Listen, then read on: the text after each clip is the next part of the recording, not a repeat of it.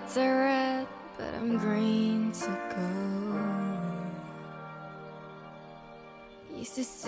嗨，各位同学，大家早上好，我是瑶老师，欢迎来到今天这一期的英语口语每日养成。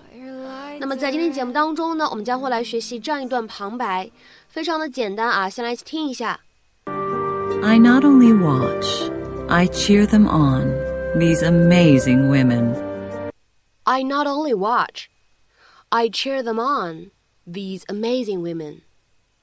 我不仅注视着这些让人惊叹的女人们，我还为她们而欢呼加油。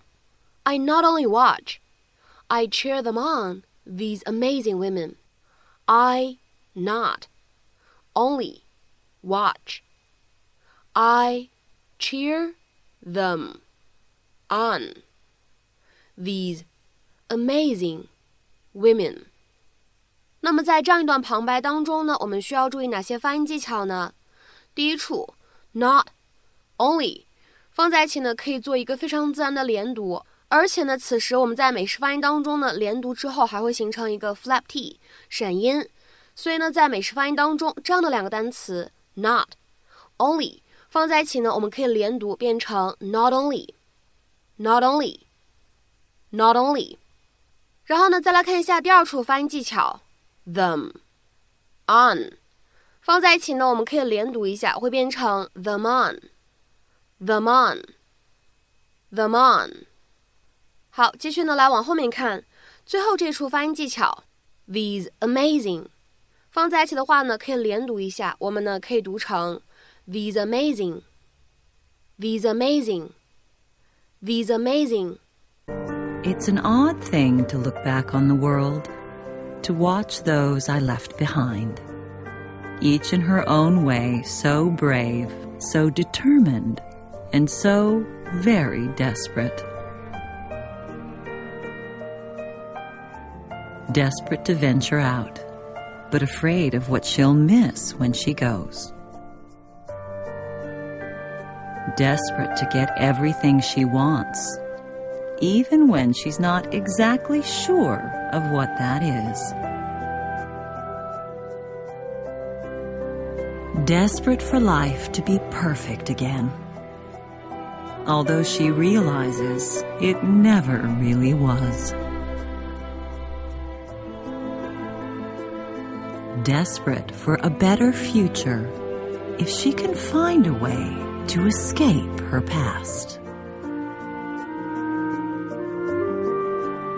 I not only watch, I cheer them on, these amazing women. I hope so much they'll find what they're looking for. But I know not all of them will. Sadly, that's just not the way life works Not everyone gets a happy ending. 那么今天节目当中呢，我们来学习这样一个短语，叫做 cheer somebody on。cheer somebody on。那么这个短语什么样的意思呢？就指的是为某个人而欢呼、喝彩，以表示支持啊这样的意思，有点像近几年网络语言当中出现的打 call，to support or encourage someone or something，often vocally。下面呢，我们来看一下这样的几个例子。 第一个，I'm your mother. I'm going to cheer you on in anything you do. 我是你的妈妈，无论你做什么，我都会为你加油，支持你。I'm your mother. I'm going to cheer you on in anything you do. 下面呢，再来看一下第二个例子。The whole town came out to cheer on the high school football team in the championship game. 锦标赛的时候，整个城镇的居民都出来为那支高中足球队加油鼓劲儿。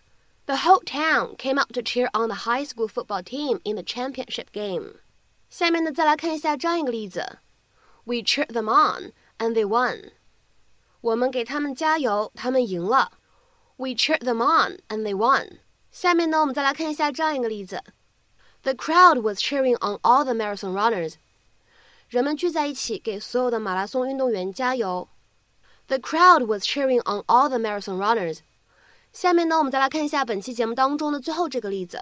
I'll be there to cheer you on when the race starts。赛跑开始的时候，我会到现场给你加油的。I'll be there to cheer you on when the race starts。